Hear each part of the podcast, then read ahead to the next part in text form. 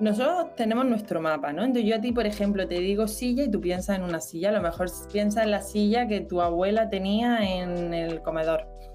Y yo pienso en la silla que mi padre, que es arquitecto, me enseñó en un museo que estaba monísima de la muerte. Y cada uno tenemos una silla en, en la cabeza. Y me ha pasado muchas veces que cuando yo a una persona le digo silla, pensando en mi silla, ellos transmiten su idea de silla. Bienvenidos una semana más a Charlas con Managers.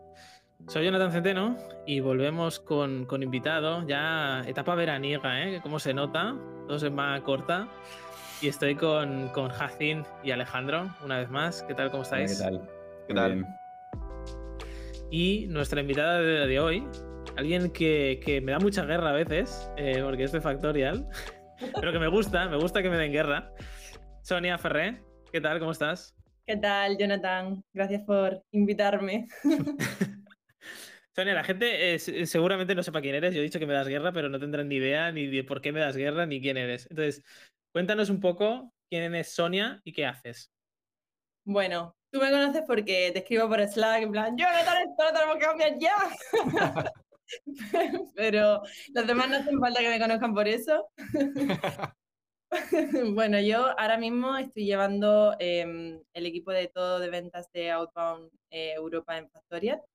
Empecé en Factorial como SDR, pasé a Account Executive, luego abrí el primer equipo de Account Executives de España de Outbound, luego pasé a directora en área A, llevando todos los equipos de Outbound y ahora eh, área A y área B Outbound.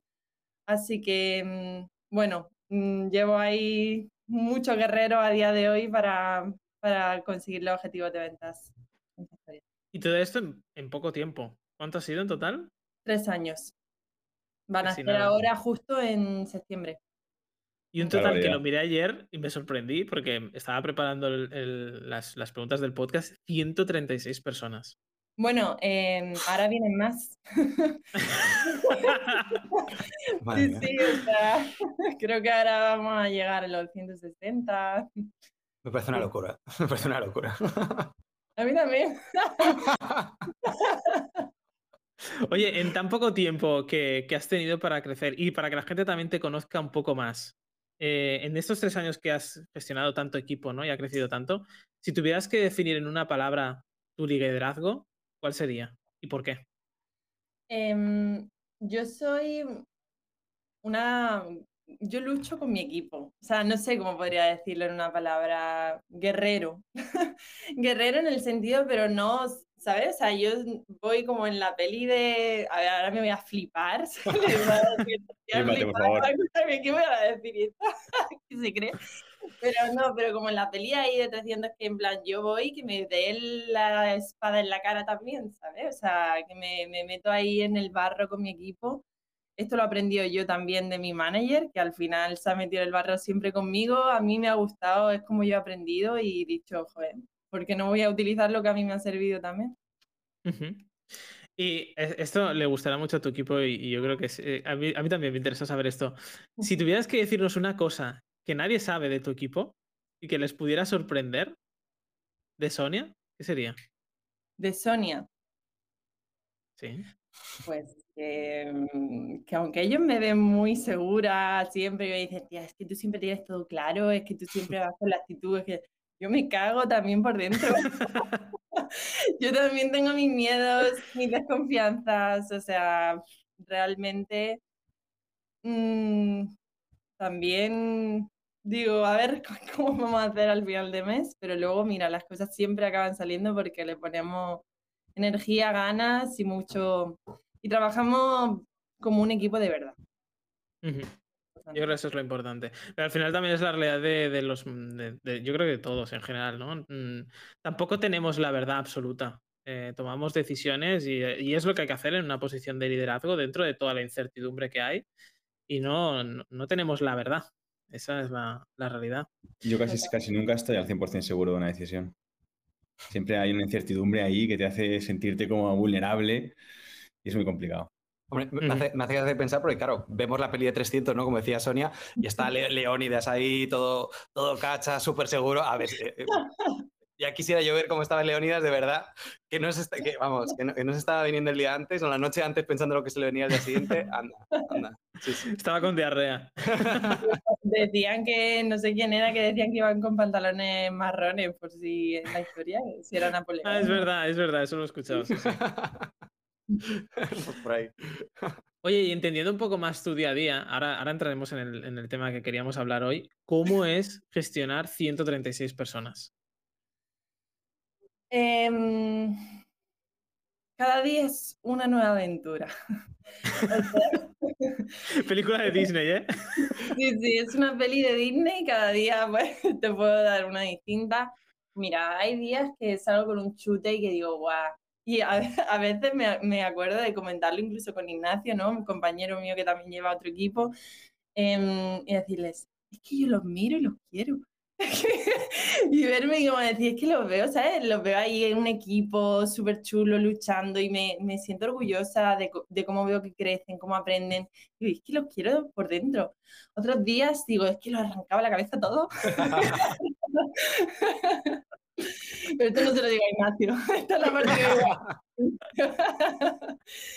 eh, es al final nos tenemos que coordinar y una, un tema de un equipo tan grande, eso, ¿no? La coordinación, pues un poco el tema que vamos a hablar, ¿no? De cómo nos comunicamos. Me viene muchas veces y al final yo, como lo, lo que os he dicho, ¿no? Yo soy una persona que a mí me gusta estar en el barro con mi equipo. Claro, una cosa que cuando llevo un equipo de seis, como me pasa cuando empecé a llevar mi equipo, es súper fácil. O sea, al final está ahí, venga, te puedes meter en las demos con ellos, cierra, venga claro, yo ya no puedo hacer lo que yo hacía antes con 136 personas. Y es como un quiero y no puedo. Em, y cuesta, ¿no? Ahí eh, encontrar ese equilibrio entre estar cerca de la gente, pero tener el espacio para poder mirar desde otro lugar. Es un poco, al menos como yo, yo lo veo, eh, como querer duplicarse uno mismo, en cierto modo, ¿no? Es decir, ¿Cómo consigo que la gente piense igual que yo y actúe igual que yo en, delante de los mismos problemas? ¿no? Incluso mejor que yo, ¿no? Porque no igual, pero que sean incluso, vayan más allá de toda esa parte, ¿no? Para que todo lo que esperas que pase, pase realmente, ¿no? Y no se quede, no se quede en el aire.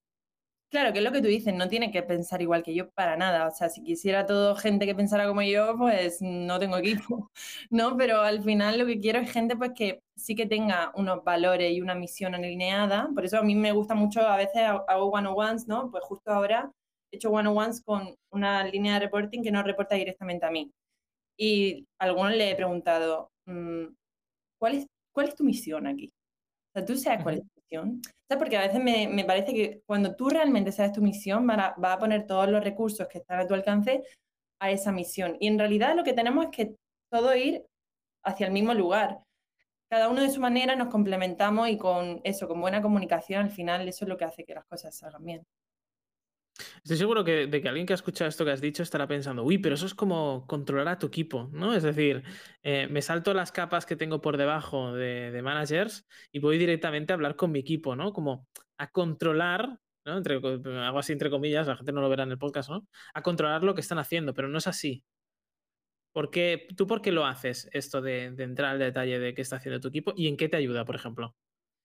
Bueno, lo primero de todo, yo cuando me junto con, o sea, siempre que hablo con alguien que está, ¿no? Si, si por ejemplo, hay una persona que no reporta directamente a mí, yo a la persona que reporta directamente a mí, que está entre nosotros dos, luego le digo, oye, mira, que sepas que voy a tener un one-on-one con esta persona, eh, un poco para saber bien pues, cómo se siente, tener otra perspectiva, eh, ¿no? No tener teléfono roto, escuchar qué preocupaciones puede tener, que a lo mejor a mí no me lleguen siempre y aprender yo también. Que, joder, que a veces eh, viene la información ¿no? muy filtrada y para yo aprender necesito que no esté tan filtrada. Entonces, de vez en cuando tener esta información de primera mano es lo que realmente a mí me permite entender con todo el contexto, con la carga emocional, ¿no? O sea, cosas que a lo mejor dichas de forma indirecta no le damos tanta importancia, dichas de forma directa la tienen más lo que digo, yo al final necesito confiar al 100% en las personas que tengo reportándome directamente porque y, tengo un equipo en el que confío eh, porque no puedo estar en todo, no puedo estar teniendo one-on-one con las 136 personas que reportan a mí, pero sí me parece importante estar cerca de la gente, pues para, por un lado, recibir y por otro también dar mi perspectiva y tener ahí una conversación, ¿no? Muchas veces pues salgo de la conversación con alguien y me dicen, guau, Sonia, no lo había pensado así, o guau, tal. Digo, también está guay, ¿no? Y que como personas en las que trabajamos en un mismo equipo, yo siempre les digo, digo, yo, a mí no me miráis como a la directora, no, es que soy una más del equipo, mis funciones son distintas a las vuestras, pero tengo el mismo objetivo que vosotros. Entonces, yo tengo que hacer unas cosas, pero sin vosotros yo no soy nada, no soy directora de nadie, ¿sabes? O sea, 100%. Yo creo que hay mucha... Eh, ¿cómo, es, ¿Cómo es un poco a nivel estructura el equipo? Es decir, ¿cuántos managers hay? ¿Cómo están distribuidos? ¿Cuántos niveles de managers hay? ¿Cómo es, cómo es actualmente? Pues mira, em, hasta el momento yo tenía ocho reportes directos, ahora son nueve porque abrimos otro equipo en España. Em, entonces, a mí reportan directamente los managers de Account Executives, que cada uno tiene un equipo de en torno a seis personas. Y luego tengo los Head of SDR, que son em, la head que llevan a todos los equipos de SDR, ¿vale? Cada una de las head, pues por ejemplo, en España hay más equipos de SDR, hay cuatro, pero en el resto de mercado, bueno, Italia hay dos, en el resto de mercados hay uno por mercado. Entonces, cada head lleva a todos estos equipos de SDR y también lleva a los equipos de Market Research. Y desde el punto que tú has sido manager, ¿no? Y, tenías esta comunicación, lo que tú decías, ¿no? Cuando tienes un equipo de seis personas, todo es mucho más fácil, es más directo, entras al detalle y lo resuelves, ¿no? Cuando tienes ya una segunda capa, eso se complica. ¿Qué problemas has encontrado, sobre todo tú, en esa comunicación ya no, no tan directa, ¿no? Sino ya de, doble nivel, al menos?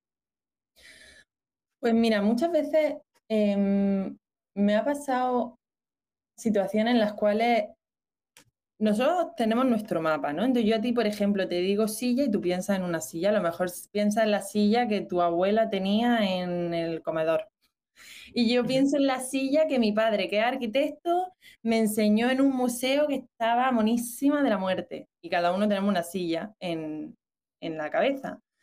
Y me ha pasado muchas veces que cuando yo a una persona le digo silla, pensando en mi silla, ellos transmiten su idea de silla.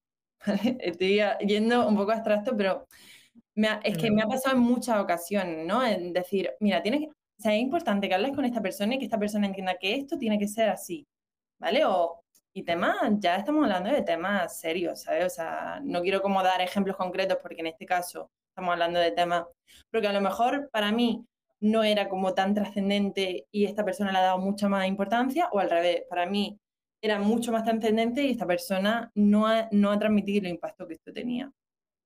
¿Por qué? Porque cuando hemos usado el concepto o hemos puesto el ejemplo, esa persona lo estaba entendiendo de otra manera. Entonces, sobre todo en ese sentido. A mí me ha pasado, de hecho, justo ayer y hoy, y lo he tenido que, no arreglar, ¿no? Pero hemos resuelto las dudas. Estoy, estamos haciendo cambios en uno de los equipos, eh, con, varios cambios que estamos haciendo en, la estructura. Em, y claro, yo tenía todo el mapa en mi cabeza, ¿no? Y, lo tenía muy claro, ¿no? Entonces, eh, se lo conté al equipo y luego al, rato me vinieron, oye, Jonathan, nos gustaría hablar mañana porque tenemos dudas, ¿no? Y hoy cuando he llegado con que, que venían con las dudas, digo, no lo he explicado bien. No lo he explicado bien. O sea, en mi cabeza digo, ostra, tenía que haber dicho esto, quizá tendría que haber hecho más énfasis en esto, ostras, esto lo tendría que haber entrado al detalle porque no se ha entendido, ¿no?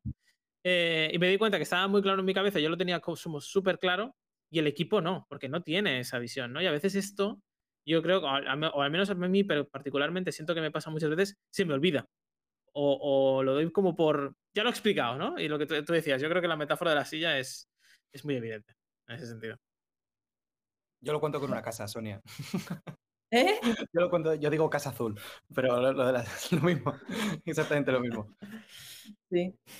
Es que al final es eso, ¿no? Muchas veces, bueno, damos cosas por hecho que en realidad no tendríamos que dar, pero tampoco podemos estar explicándolo todo porque entonces los one-on-one serían de ocho horas cada uno y no tenemos más horas en el día, ¿no? Entonces, encontrar ese equilibrio y sobre todo, bueno, pues ser capaz de detectar en qué momento la comunicación no ha sido como esperábamos para hacer la corrección a mí cuando me pasan estas cosas lo que intento es juntar a las dos personas, ¿vale? O sea, nos juntamos los tres. Eh, yo con el manager intermedio y la persona final y juntarnos y decir, vale, mira, esto es un poco lo que se ha comentado.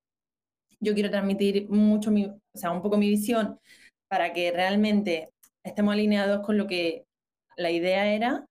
Em, quiero que la persona que ha recibido el mensaje explique lo que ha entendido y que la persona intermedia un poco también, ¿no? Y así, entre los tres, ya ahí tengamos el mensaje 100% claro.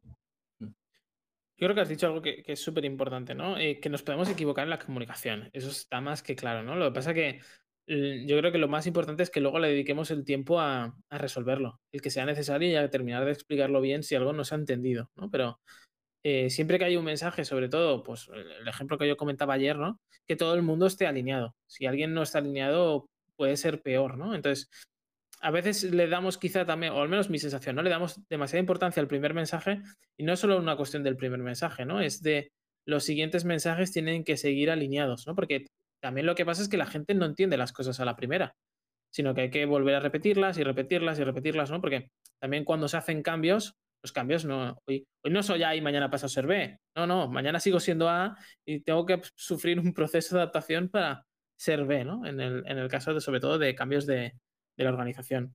La putada es cuando, cuando una persona se piensa que lo ha entendido, ¿no? Porque imagínate que... Iba a decir lo mismo. mandas un mensaje y la otra persona dice, entendidísimo. Y hasta que te das cuenta de que no lo había entendido, puede pasar mucho tiempo y, muchas liadas. Es que todas las cagadas que me han pasado en mi casa han sido por ahí. Eh, y, es una putada, porque al final yo, eh, un poco cogiendo lo que decía Sonia, o sea, al final la, mejor manera, o por lo menos el, el, approach ¿no? que tenemos de poder realmente extender esto a otras cadenas, a otras personas, es encontrando y pudiendo depositar esa confianza en gente que, si tú dices silla, sabes que estás hablando de la misma silla. Y, ahí es donde puedes confiar, ¿no? Pero luego en el día a día muchas veces eh, hay cosas muy ambiguas, son problemas nuevos que no, tenemos por qué tener todos claros realmente el, mismo approach. Y luego lo que ha dicho Jonathan, hay veces que son, cosas realmente complejas que ni uno mismo tiene a lo mejor el 100% de la seguridad de decir, hostia, a lo mejor no, no lo tengo, ¿sabes? O sea, a lo mejor falta seguir puliéndolo poder, o, trabajar mucho más esa comunicación o ese mensaje. Y creo que no hay nada peor, que es justo lo que decía Hacin, de estar en una, en una misma sala y decir, silla, y todo el mundo, silla, silla, silla, claro. Y salir de ahí y cada uno con su puta silla. Y dices, joder, no verlo, ¿no? Porque ese boomerang, cuando te viene de vuelta, que es lo que decía ya Jacin, hostia, es que la hostia es de, es de puta madre. Porque dices, coño, pero si habíamos dicho silla. dices, ya, pero yo, claro, silla, ¿cuántas? Hay 500 millones de sillas, pero ¿cuál? Estamos hablando de la misma silla. Claro, en un, en un, entorno en el cual todos estamos relajados y todos estamos tal, pues ideal decir, oye, ¿qué ha entendido con esto? Mm, o lo ha entendido, vale, ¿qué, ¿qué conclusión saca? A mí me gusta, una pregunta que me gusta sacar es, vale, ¿qué conclusión saca? O qué ahora, o a lo mejor cuando tengo one one de estos de, vale, tenemos que hacer esto, esto, esto, esto, esto, esto, y digo, guay, estoy saturando a esta persona, siempre dejo como 10 minutos y digo, vale, entonces con todo lo que hemos hablado, que ha sido muy intenso, ¿qué te llevas? Vamos a hacer a partir de, otro, de ahora, ¿no? Y, y, que esa persona realmente sea la que diga las acciones concretas que van a ocurrir a partir de entonces. Ayuda mucho porque también yo entiendo lo que esa persona ha entendido eh, y a veces esa persona añade sus contribuciones que digo, ah, pues esto está de puta madre, lo, me lo añado yo también. Es que eh, al final yo creo que es evitar estas preguntas que son eh, eh, verdadero o falso, ¿no? Es decir, ¿estás bien, no? Sí o no, ¿no? Pero ya, estás condicionando incluso la respuesta, ¿no? ¿Lo has entendido?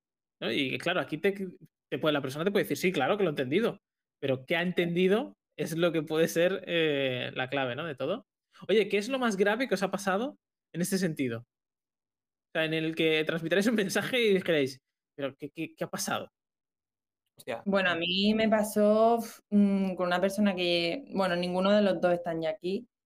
Em, fue a mis principios, de hecho, que, yo tenía una persona que estaba gestionando a otra persona y que yo decía, tienes que hablar con, esta persona de este tema, tienes que Y sí, sí, estoy hablándolo, sí, sí, estoy hablando. Y claro, yo veía que no había ningún cambio y yo decía, ¿cómo puede ser? O sea, es que le estamos y siendo muy concreta esta persona.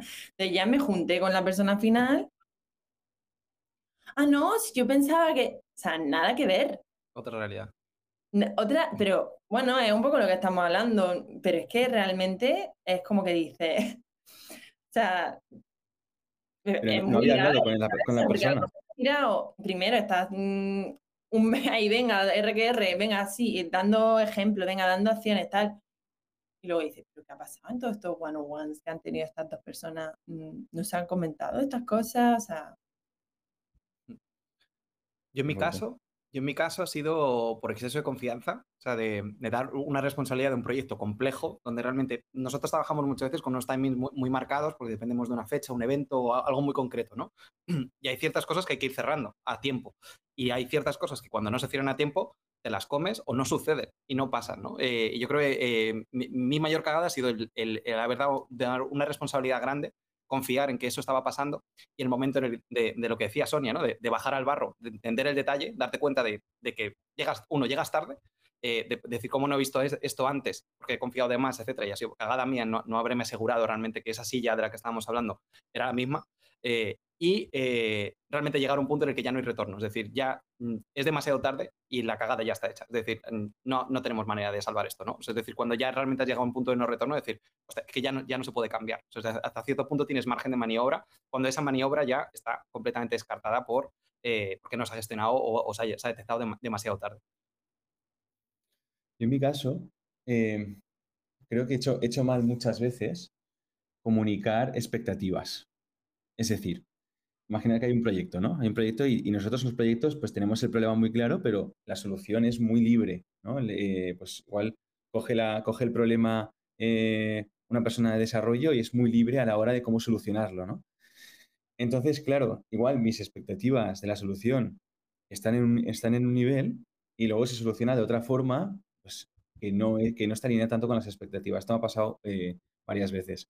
Entonces, un poco es como alinear eh, las expectativas, comunicar bien las expectativas de lo que se espera de ese proyecto, ¿no? Porque si no, puede, el resultado puede ser diferente y, yo me estaba imaginando una silla muy diferente a la que, a la que de repente se construye. Oye, podcast patrocinado por IKEA, ¿eh? Ojo, aquí hay... Eh, justo estaba pensando que todos estos problemas que comentáis en gran parte vienen de una cosa que veo mucho, y a mí me, también pasa, creo que nos pasa a todos, que es el hecho de entrar al detalle de que a veces nos, terminamos de quedar en la superficie. Ayer, de hecho, tenía una, performance con una persona del equipo, ¿no?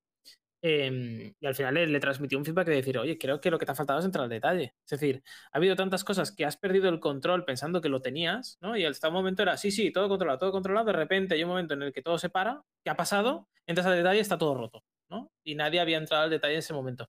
creo que eso nos pasa en general en, en todo, pero en proyectos, lo que comenta Sonia también, en, personas, ¿no? En cómo gestionamos el equipo, cómo se gestionan las capas hacia abajo, ¿no?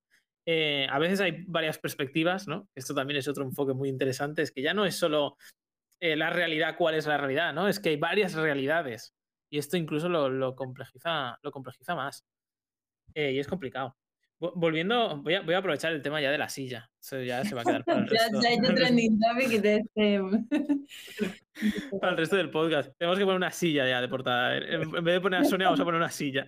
Vale. Si quería me hago una foto sentándome en una silla.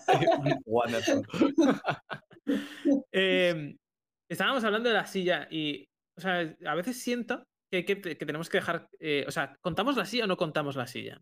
Es decir, eh, ¿qué tipo de mensaje a lo mejor tenemos que decir, mira, la silla es así y tiene que ser así? O decimos, no, es una silla. ¿Cómo es la silla? Ah, decídelo tú. Sí, oh, yo, joder, es que me lo estoy poniendo a huevo. Por seguir rizando el rizo de la metáfora, yo creo que en este caso eh, esta, es lo que tú dices, ¿no? O sea, puedes dar, hay veces que creo que es necesario dar una, un modelo de una silla muy concreta, es la silla de este material, de estas dimensiones, tiene que ser esto, ¿no? Eh, y, pero luego al mismo tiempo, que para mí es lo ideal, ¿no? Eh, y ahí es donde luego conectas con, con esta cadena de confianza de la que hablábamos antes, para mí es dar una categoría. Es decir, sé que queremos construir una silla. Lo único que sé es que es una silla de, terraza, es una silla de comedor o es una silla de dormitorio. Y esa silla a mí me importa un culo, cual sea, porque tengo a la gente o tengo al equipo que se va a encargar de buscar cuál, cuál es la mejor silla, cuál es la que mejor se adapta, cuál va a ser la que mejor funciona, etcétera, etcétera. Pero dar esa categoría, ¿no? Dar simplemente ese problema lo suficientemente acotado, pero lo suficientemente poco definido para que realmente esta gente entienda y, lo hagan suyo, ¿no? Y que realmente eh, digan, coño, hay que construir una silla, ¿cuál? pero sé, que tiene que ser de comedor, ¿no? Eh, por seguir rizando un poco, perdón. Para mí por eso también era un poco muy, o sea, está muy relacionado lo que estás diciendo Alejandro con lo que comentaba antes, ¿no? De que realmente todo tu equipo entienda cuál es su misión. O sea, realmente, eh, ¿para qué estamos aquí? Porque al final, si todo entendemos, pero yo creo que ahí es donde hay que ir al detalle. Yo creo que ahí es donde la silla tiene que estar milimétricamente descrita en la misión, ¿no? En el por qué, para qué estamos aquí. Para que luego ellos puedan hacer distintas sillas o decir, la misión, digamos que sería la cena, ¿no? ¿Cómo queremos que sea la cena? ¿Qué emociones queremos que haya en la cena? Em, ¿De qué forma mm, disfrutamos y cómo contamos a otros la cena? ¿Qué función tiene la silla en esa cena? Y ya, sabiendo eso, sabiendo cuál es la historia que queremos contar, que cada uno haga su silla, porque al final sí que creo que, y es una de las cosas que para mí son clave, es tener un equipo en el que confías. Es que no se puede, sino es imposible. Yo no, yo no puedo estar en todo, o sea, no puedo, ya ni puedo ni quiero, porque quiero preservar mi salud mental, aunque sea 20 años más. Llegar a los 40, un poco cuerda todavía, estaría bien. Sí, ya, sí, ya. No, o sea, entonces al final es tener un equipo en el que realmente uno puede confiar y, y sabe que van a superar. Yo a mi equipo siempre les digo, es que yo quiero que se hagan mejor que yo. Es que para mí eso, eso es un éxito para mí. Y a mí me da igual si yo, por ejemplo, hago mis ventas, ¿no? Las, de área, pero hay dos equipos que no están llevando. Eso para mí es un fracaso. Que haya dos equipos que no, no saquen para adelante lo que tienen que sacar. Porque al final, eso, ¿no? Realmente trabajamos con personas y cuando estás llevando gente ya no está en el trabajo operativo y el tener un buen equipo es lo que va a hacer que ese trabajo operativo salga bien. Yo estaba pensando que, para mí hay dos cosas que son innegociables. O sea, que la silla tiene que ser la silla y solo hay una silla, que es uno el que tú has dicho, la visión. Eh, porque eh, obviamente si no estaríamos construyendo otra compañía y otra cosa, ¿no? En cada, en cada caso, ¿no? Y luego la segunda, las expectativas, ¿no? Lo que se espera de una persona tiene que ser muy claro para que esa persona sepa cómo alcanzarlo. Si no es donde mm, alguien puede pensar que está haciendo muchas cosas y lo está haciendo muy bien y la realidad luego es que realmente a lo mejor no está haciendo ni lo que esperamos ni, y por muchas cosas que haga da igual, ¿no? Eh, al final, a lo mejor en este caso que comentas, ¿no? Alguien puede estar pensando, eh, oh, qué bien lo estoy haciendo con mi equipo, no estoy llegando a los objetivos, pero estoy haciendo muchas cosas, pero si la expectativa está definida, ¿no? Que es llegar a los objetivos y no se llegan, pues tenemos un problema, ¿no? Y luego yo creo más en, lo que comenta eh, Alejandro cuando hay que, hay que esperar, ¿no? Que alguien venga con algo mejor de lo que a lo mejor tenemos en mente, ¿no? Y dejar esa libertad para que sean creativos y lleguen a una solución. Siempre entendiendo muy bien, yo creo, el problema, ¿no? ¿Cuál es el problema a resolver? Una vez está claro, muy claro esto, entonces yo creo que es donde entra la parte más creativa. Creo que, creo que estamos mezclando un poco con el tema de la silla. Estamos mezclando que la, el, silla como mensaje o silla como solución, ¿no? Un poco. Pues que, es que depende. Creo que es, ambiguo. es un concepto ambiguo, son todas sillas la silla es lo que tú quieres que sea. no, claro, o sea, pero, estoy 100% de acuerdo contigo, Jonathan. De hecho, es que me ha pasado literal hace dos semanas que me tuve que sentar con una persona y decir, vale, vamos a escribir, vamos a dejar por escrito las expectativas y cuando ponemos expectativas no solamente la palabra, sino describir qué significa esa expectativa. Porque ya era, sí, hay veces que dice, me ha llegado, ¿no? Gente, yo yo lo estoy haciendo muy bien, que no sé qué. Digo, pero es que a mí me está faltando esto, esto, esto y esto y esto. Ya, pero yo te estoy dando esto y esto y ya, pero eso está bien si consigue dar lo primario. Entonces, sí, bueno, a veces a lo mejor pasa, ¿no? Que sobre todo en un entorno en el que estamos nosotros que es tan rápido, venga, pim, pam, pum, chute energía y bocadillo de atún, vámonos para allá, que, que, ya se ha acabado el tiempo. Em, ¿No? Y a veces tomarse ese primer tiempo, sobre todo cuando empieza a trabajar con alguien, ¿qué esperas de mí? ¿Qué espero de ti? ¿no? Las típicas preguntas que son muy bonitas y todo, pero es que en realidad mm, ayudan mogollón. Mm. Yo creo, Jacin, a lo, a lo que comentabas también, eh, la silla no, no, tiene por qué ser un proyecto, ¿eh? ¿eh? Porque, es decir, tú al final te lo llevas mucho al proyecto porque al final tu día a día está basado en un equipo que trabaja en proyectos y tienes un reporte directo, ¿no? Pero fíjate que cuando yo te hablo de problemas que tenemos en el equipo, yo te, intento transmitir el problema que tenemos que solucionar en el equipo. Y esto no es un proyecto en sí, es cómo solucionamos pues, la organización de ese equipo, ¿no? El cómo también los individuos se comportan dentro de esa organización. Y esto también sigue siendo, o sea, la silla es lo que, no sé quién lo ha dicho, la silla es lo que tú quieres que sea. ¿Sabes? Puede ser muchas cosas. Hemos hecho una metáfora, una metáfora grande, ¿eh? Sí. no, pero me, gusta, me gusta. Creo que aplica. Eh, Sonia, tú comentabas que, em, que, a veces te sentabas con gente de tu equipo para detectar el, detectar, pues, el detalle, ¿no? Las cosas que quizás estaban ocurriendo en un equipo de 136 personas, que entiendo que no te sientas con las 136, eh, si no mm, te acompaña el sentimiento. Em, ¿Cómo haces para ver si realmente, pues, esos mensajes, sobre todo, ¿no? Más, mm, más transversales que tienen que pasar, pues, sobre todo por todo tu organigrama, ¿no? Cuando hay cambios importantes, ¿cómo te aseguras que todas las personas que están, pues, en la última capa del organigrama, realmente sean, le ha llegado el mensaje lo han entendido, lo ponen en marcha, ¿no? Y no es el juego del teléfono escacharrado. Mira, por un lado, que sepas que me he sentado con todas, alguna vez, una vez al menos. Eh, ya, pero hay que decir con todas siempre que no te sientas. No, no, siempre, pero... no, obvio. No, pero con todas me he sentado alguna vez y eso también un poco para, bueno, si hay gente que acaba de entrar eh, muy nueva, no, ¿vale? Pero si cuando empecé a llevar cada equipo y fui ampliando, me senté absolutamente con todas las personas también un poco para transmitirles, si en algún momento necesitas algo, yo estoy aquí. Estoy con otras cosas, ¿vale? Que no están tan relacionadas con tu día a día. Eh, tenemos día a día más diferentes, pero yo estoy para ti también, ¿vale? Y, eso para mí me da la tranquilidad de que mi equipo sepa, ¿vale? Que realmente... lo haces? O sea, cada vez que alguien entra nuevo, ¿lo haces? Es decir, ¿te sientas con esa persona? No, lo hice cuando empecé a llevar área, me senté con absolutamente todos los SDR. En, en, enero quería hacerlo otra vez con todas las personas de área, pero empecé a llevar área B y me senté con todos los SDR de, del equipo de área B. Y ahora la verdad que, que me gustaría poder volver a sentarme con los nuevos, pero es verdad que hay tanto cambio, tanta rotación que, sobre todo en el equipo de SDR. En el de account sí, sí que me siento con todos porque están un poco más cerca de mí Piensa que al final el equipo de SDRs, eh, yo tengo la head, que al final son las personas que tienen pues 50 reportes cada una, que llevan managers y, y esos managers llevan a, a los SDR, ¿no? Pero bueno, al final sí me paso por ahí, yo también tengo lo mío, ¿no? De quemar palo santo, me paso por los equipos, me acerco, le... ¿no? O sea, intento transmitir la cercanía que yo puedo dentro de, lo, de mis posibilidades para que mm, eso, ¿no? Que al final es como, oh, Sonia, el otro día me dijo una persona, o sea, y yo flipé porque digo, joder, si contigo me he sentado 3.000 millones de veces en una reunión em, y mm, no, a comer y todo, buen rollo, ¿sabes? Y teníamos el one-on-one este que te digo que era con los managers de personas que reportan y me dijo, ay, pues, no, es que a mí estas reuniones así un poco me ponen nervioso y tal. Y yo me decía, ¿cómo puede ser?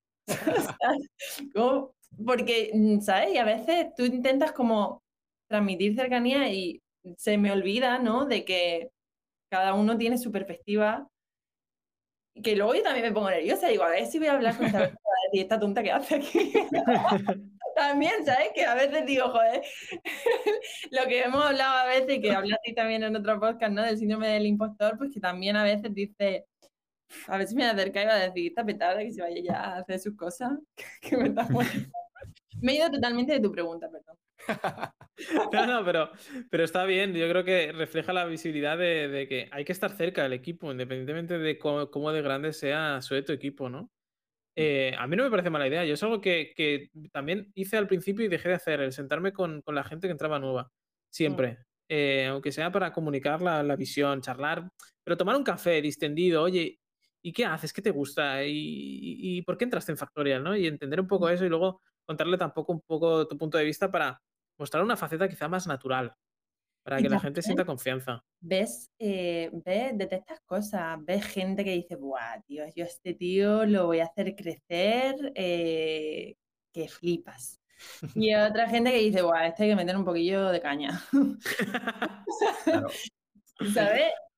Sí, yo creo que además también es eh, un poco hablando de lo que, lo que decíais antes, creo que también al mismo tiempo es una manera muy, muy buena de reforzar esa visión. O sea, porque al final eh, hay un manager, una persona que ha contratado a esta persona que está transmitiendo eh, y está contratando en base a esa visión, ¿no? Pero cuando cuando esa, esa, visión se ve reforzada al mismo tiempo con distintas cadenas de hermanas y ves que todas además coinciden, ¿no? que van el mismo sitio. Y luego esto que dice Sonia, que es súper importante estar presente en el día a día, al final, cuando vas ahí por el Palo Santo, tú lo que estás haciendo ahí es reforzar tu visión y, reforzar esa cultura realmente que quieres transmitir y eso es lo que se contagia. ¿no? Y al mismo tiempo es lo que sabes que el día de mañana la gente va a seguir arrastrando y va a seguir contagiando a nueva gente. ¿no? al final es un poco plantar esta semilla y que nos asegure que cada vez viene más gente que quiera formar parte de ello y que sepa cómo aportarlo y hacerlo mejor y al mismo tiempo nosotros ser capaces de, o sea, cómo hacemos esto más grande, ¿no? Más grande, más grande y, nos vamos adaptando al mismo tiempo, que también itera, ¿no? Que es lo que dice Sonia. Hay cambios constantemente y hay veces que, hostia, pues vale, estamos aquí, pues hay que ir aquí. ¿Qué coño hacemos? ¿Cómo lo hacemos? Eh, pero vamos todos, ¿no? Que es lo que otro que decía, en la misma dirección. ¿Y creéis que, hay, creéis que hay gente que, imaginaros que, bueno, que os hacéis un one-on-one con una persona de, que hay dos niveles de, de management, ¿no? ¿Creéis que os contarían cosas diferentes? O sea, sería muy diferente. ¿Creéis que puede darse el caso de que podáis detectar cosas que nunca detectaría el manager simplemente por el hecho de ser directores? Ahí está, eh, hay dos caras. Una, que, que con menos confianza y en menos tiempo hay cosas que no te cuentan. Y de hecho me ha pasado a veces de preguntar por cosas muy específicas, em, que me respondan cualquier cosa y luego porque al final pues, yo hablo con todo el mundo y me entero de todo. ¿Sabes? Entonces, que luego Cuidado, me chicos. Ahí parece bien, claro que sí. No, pero con todo el buen rollo del mundo y toda la transparencia del mundo, ¿sabes? Pero al final, para que. Es que es de tontos ocultar información, porque al final le estamos haciendo que las cosas sean más difíciles, sobre todo si que tú ocultes esa información te está perjudicando. Sobre todo estoy hablando de ese tipo de casos, ¿sabes? Pero es más, yo creo que no es tanto que la persona vaya a dar más, sino que yo lo vaya a percibir mejor, o sea, de forma más específica, porque es lo que estamos hablando, si ya entre tu silla, Jacín, y la mía, mm, hay diferencia, imagínate si tú le cuentas tu silla a Jonathan y él la mezcla un poquito con la suya y me la cuenta a mí. Pues tío, ya tenemos una silla fusión, ¿sabes? Totalmente. Totalmente. Sí, yo creo que a mí, al menos a veces, más lo que me pasa no es que la gente oculte información, sino que no la tiene. Eh, no sé, que casi que es peor, ¿no? El, no haber entrado lo suficientemente al detalle, y esto me ha pasado eh, muchas veces, el eh, entrar yo al detalle en algo que a veces lo hago muy puntualmente, me meto hasta el fondo de algo que aleatoriamente muchas veces, ¿no? Decir, a ver cómo está funcionando esto. Y detectar cosas y luego ir al manager y preguntarle, bueno, ¿cómo estás en este proyecto? Bien, bien, bien. ¿Cómo que bien? Vengo a hablar con ese, con aquel y me han dicho que todo fatal. Hostia, no lo sabía realmente no lo sabía, ¿no? Eh, entonces, a veces también falta ese entrar al detalle, que es lo que comentamos, pero entrar en detalle es necesario en, todas las capas de un organigrama. Pero que se entienda ese detalle y que, yo creo es un poco lo otro que decías, que entenderlo desde un punto de vista de, arreglar problemas. O sea, no, no, es un tema de control, no es un tema de, micromanagement, es, un tema de, no, localizar culpables, de detectar problemas. Y yo creo que muchas veces también eh, un poco esta, esta, otra visión, ¿no? decir, hace falta que estén todos, no, hace falta estar en lo, importante. Y hay, y hay, que estar abierto y al mismo tiempo lo que esperas es que eso sea de ida y vuelta, ¿no? Que todo el mundo realmente cuando te hace un problema sea capaz de levantar la mano y decir, hey, hay un problema aquí, me da igual a quien tenga que contárselo, si de verdad es un problema hay que atenderlo, ¿no? Eh, y yo creo que esa cadena de confianza al final eh, es súper importante, ¿no? El reforzarlo en el día a día. O sea, al final es trabajar en el conjunto, que se entienda que, todos estamos aportando a, un, todo. o sea, no es que cada uno aporte cosas diferentes a un todo diferente, no, no. Es un engranaje complejo, eso es. Exacto, entonces independientemente del organigrama y de la jerarquía, que yo soy muy hater en general, ya lo sabéis, eh, creo que todo el mundo participa de ese conjunto. Es un poco lo que decía Sonia, ¿no? Yo también soy parte de ese equipo, ¿no? Eh, y todos aportamos a ese, a lo que estamos construyendo. Oye, y, una pregunta, cuando esto no pasa, ¿no? Cuando el, mensaje se ha escacharrado, llegas a la última persona, hablas con ella y, dices, esta persona está en otra compañía. ¿Qué, haces? Es decir, eh, hablas con esa persona y le cambias el mindset, hablas directamente con su manager para que hable con esa persona. ¿Cuál es el, flujo de comunicación que tiene que ocurrir a partir de ahí? O que en tu caso, Sonia, pues tú utilizas. Yo lo que he dicho antes, lo que más útil me ha sido es sentarnos los tres. Porque así, mm, ¿sabes? Porque luego también, ay, no, si yo dije esto, ah, no, si, ah, sentarnos los tres, que a lo mejor la que lo estoy entendiendo mal soy yo, y la que se está equivocando soy yo, pues decírmelo los dos. O y ya está, porque así acortamos tiempo. Que hay veces que, mm, que no es lo mismo decir delante de uno y delante del otro, esto es lo que mejor me sirve a mí. Oye, ya para ir terminando, eh, seguro que mucha gente se ha sentido identificada con esto, eh, diciendo, hostia, a mí también me pasa, ostras, el otro día eh, se me escacharró también el teléfono dentro de mi equipo. vamos por partes, empezamos primero por Sonia, ¿no? Alguien que es un director, en este caso, ¿no? Que ya tiene varios managers a su cargo con varias personas. ¿Qué consejos le, darías en su día a día para resolver este problema? A ver, lo primero de todo, em, son cosas que hemos comentado. Lo primero, rodearte de personas que para ti son de plena confianza. Y cuando digo plena confianza, es personas con las que te sientes en confianza de pedir un feedback transparente, de darle un feedback transparente, de realinear expectativas cuando haga falta y de que se, sientan en la comodidad de, de contarte cuando se han equivocado muchas veces el teléfono escacharrado llega cuando esa gente no intenta como ocultar, ostras, no, que no me pillen, ostras, ¿qué tal? Y luego la liada parda, ¿no? Entonces, generar un entorno total de confianza en todos los sentidos y direcciones para mí es clave. ¿Cómo? Esa es la, la pregunta más difícil, yo creo, ¿no? Al final, siendo, yo creo que es mostrarse vulnerable a tu equipo Mm, hacerles ver que realmente no, lo que hemos dicho, somos parte del mismo equipo, mm, yo estoy a tu servicio eh, igual que tú al mío, o sea, realmente estamos los dos para lo mismo. Y, mm, y que entiendan que, que, lo que también decía un poco Alejandro, o sea, que no hay un castigo porque las cosas salgan mal, ¿no? Es que es mejor juntarnos aquí para que las cosas salgan bien en conjunto.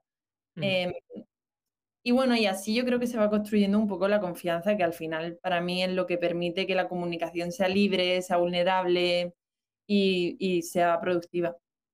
No puedo estar más de acuerdo. ¿eh?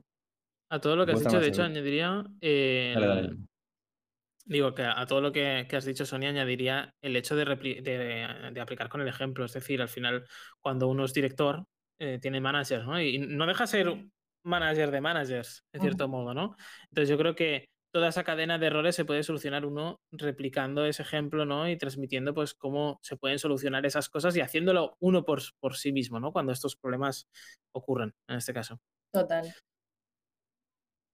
En vuestro caso... Que, no podía estar más de acuerdo con Sonia. O sea, creo que a mí una cosa que me ha ayudado muchísimo al principio, lo comenté ya en otro podcast, es el, el mostrarme vulnerable al principio de decir, mira, yo tengo estas carencias, o sea, yo, esto es, esto es así y ser eh, muy transparente. Y creo que la transparencia se paga con transparencia.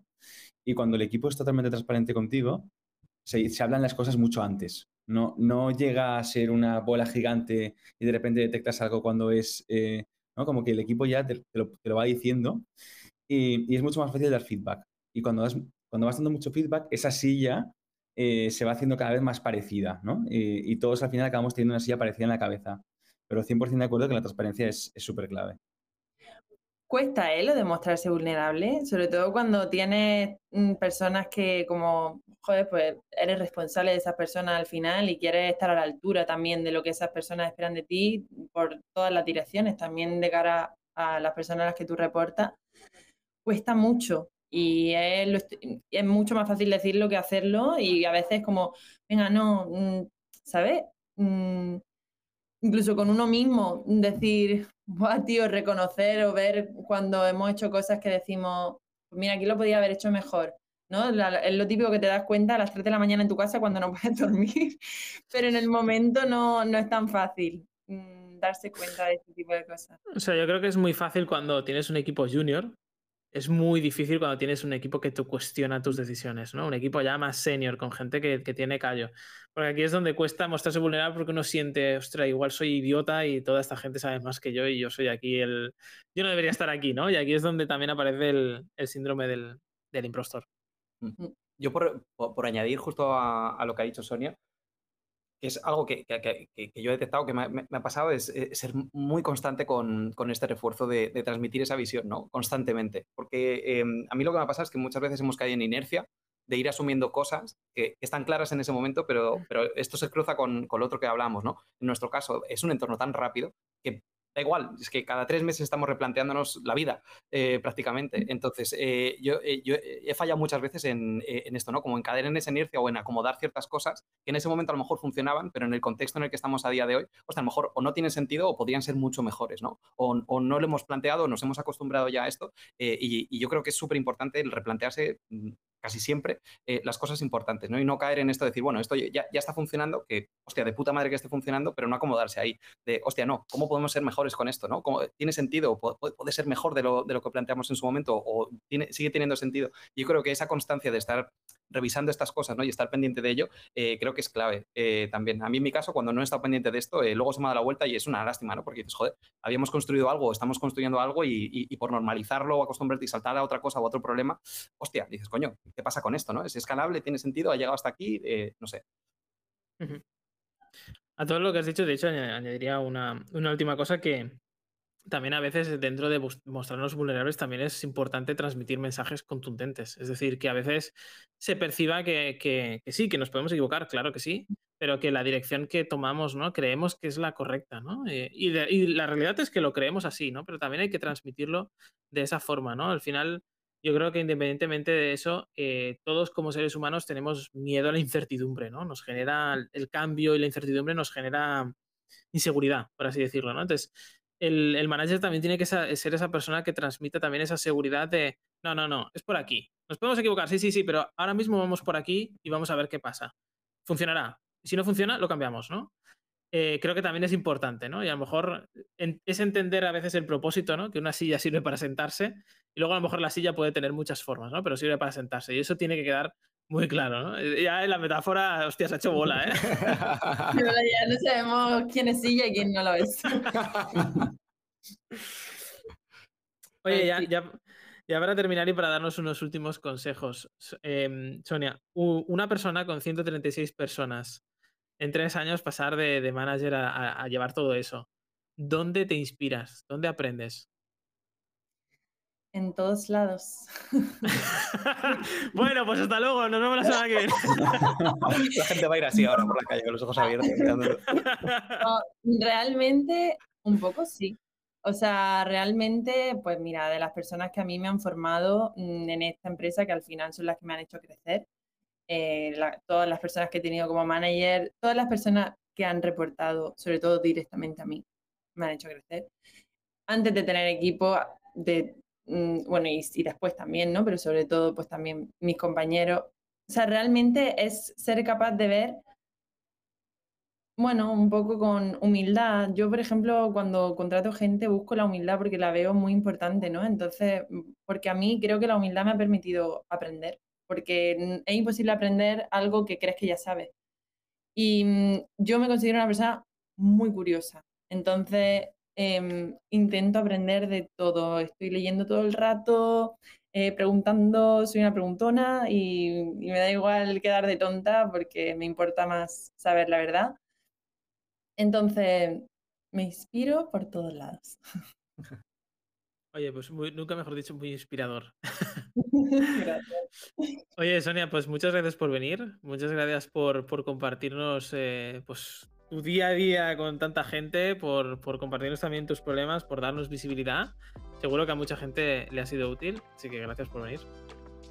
Muchas gracias a vosotros por invitarme y por también las cositas que habéis comentado que las recojo yo también. Me inspiran.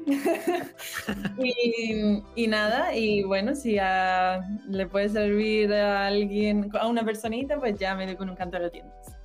No, seguro que sí, seguro que sí. Si no, no tendríamos tanta gente escuchando, yo creo. Ya, ya tendríamos, ya no tendríamos a nadie. Eh, Y Jacin y Alejandro, como siempre, pues gracias por estar aquí conmigo una semana más. Y a todos los que nos seguís, pues gracias por escucharnos y nos vemos la semana que viene con un nuevo episodio.